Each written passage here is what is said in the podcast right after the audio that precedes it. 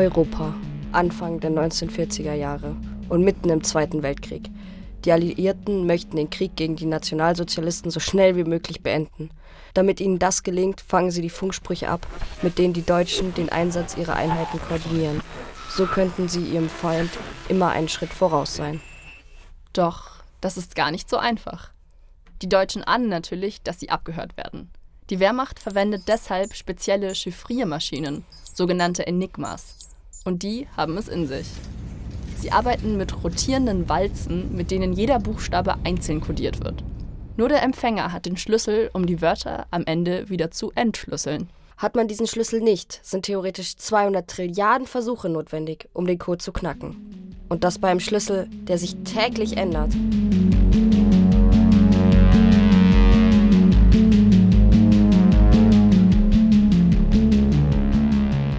Hier kommt Turing ins Spiel. Genauer gesagt Turing und sein Team aus mehreren Codeknackern, die sich in einer geheimen Militärdienststelle in Bletchley aufhalten.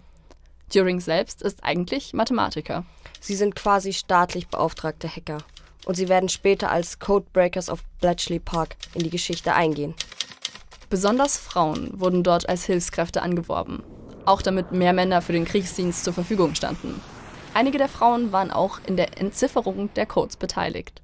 Die Codebrecher machen zunächst kaum Fortschritte. Die Regierung will das Projekt nicht weiter finanzieren. Doch 1943 dann der Durchbruch. Turing und sein Team stellen die Turing-Bomb fertig. Einen Apparat aus mehreren parallel arbeitenden Walzensystemen, ähnlich den Enigmas. Hiermit können die deutschen Funksprüche innerhalb weniger Minuten entschlüsselt werden. Der Plan geht also auf.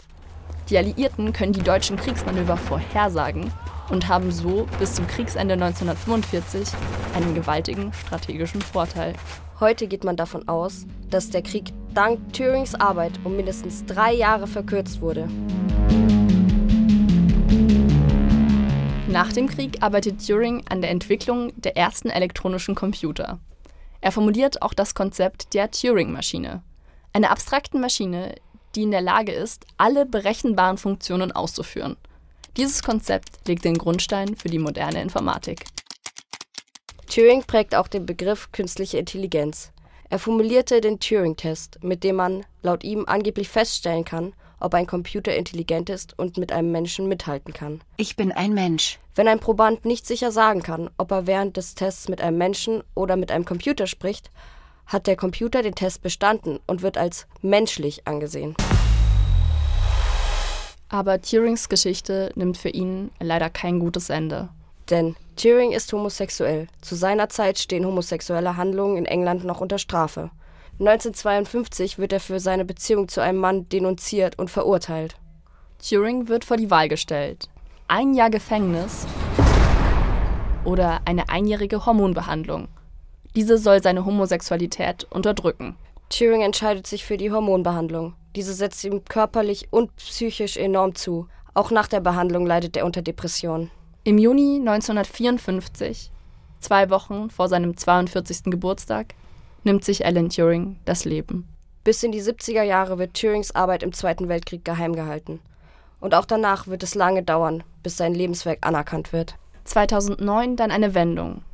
Gordon Brown, damals britischer Premierminister, erkennt Turings herausragende Leistungen an und fügt hinzu: We are sorry, you deserved so much better. Eine offizielle Entschuldigung also, wenn auch einige Jahre zu spät.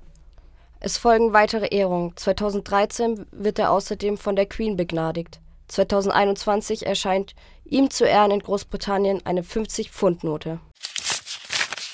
Halten wir also fest. Turing hat unsere Welt nachhaltig beeinflusst. Er war maßgeblich an der Entwicklung der modernen Informatik beteiligt. Ohne Turings Beitrag hätten wir also heute vielleicht einfach noch gar keine Computer. Ihm wird übrigens auch folgendes Zitat zugeschrieben.